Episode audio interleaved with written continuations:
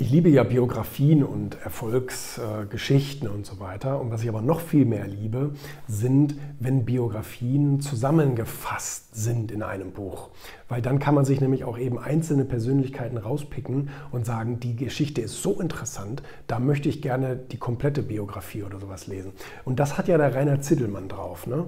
Ähm, der ist ja so ein richtiger Erfolgsforscher. Also ich würde auch jetzt behaupten, dass die, dass die Presse ihn so betitelt. Der ist ja überall Spiegel Vogel und Anne Will und wie die alle heißen kann, oder Maischberger, ne?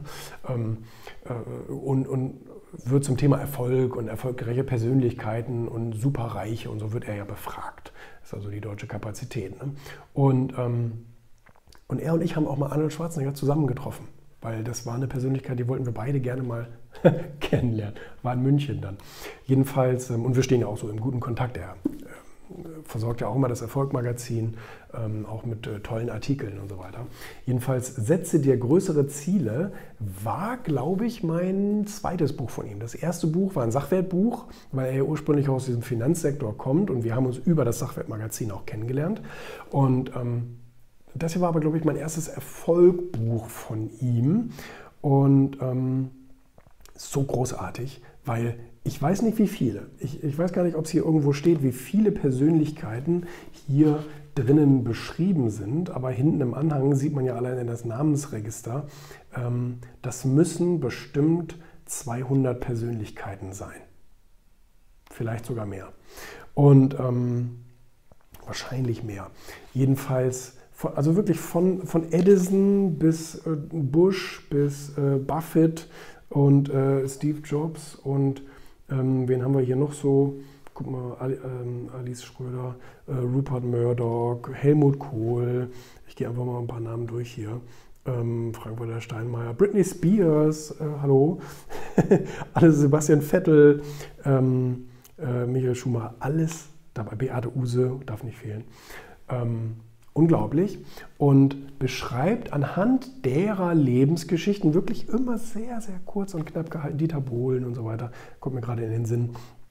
Ähm, stehen hier alle drinne, Coco Chanel, ähm, stehen hier alle drinne, wie die so erfolgreich geworden sind. Welche Eigenschaften die dazu verleitet hat, so erfolgreich zu werden. Ähm, in unterschiedlichen Lebensbereichen beruflich, generell Kommunikation und so weiter und so fort. Alles einmal abgedeckt. Und ähm, deswegen, ich meine, das sind, das sind ja 350 Seiten. Aber dadurch wirkt es so abwechslungsreich, du hast auf keiner einzigen Seite Langeweile. Es ist überall unglaublich interessant. Das ist auch eins der wenigen Bücher, wo ich wirklich viele Eselsohren drin habe. Also so Knicke, wo man sich äh, eine Stelle merken will. Mache ich normalerweise nicht so gerne in Büchern, aber hier ist es das wirklich, hier ist es das wirklich wert.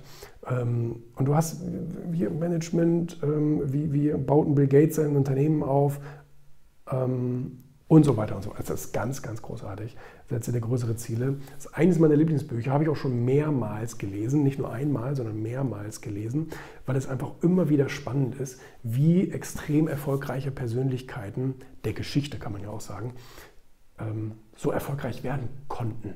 Und dadurch lernt man letztendlich auch, die fangen alle auf einem Nullpunkt an, genau wie wir alle, und haben sich schrittweise letztendlich zum Mega-Erfolg emporgeklommen äh, und ähm, großartig, wirklich toll. Kann ich jedem nur empfehlen, insbesondere wenn man vielleicht sagt, ich bin nicht so der Biografieleser, aber solche Bücher, wo das zusammengefasst ist, ist großartig.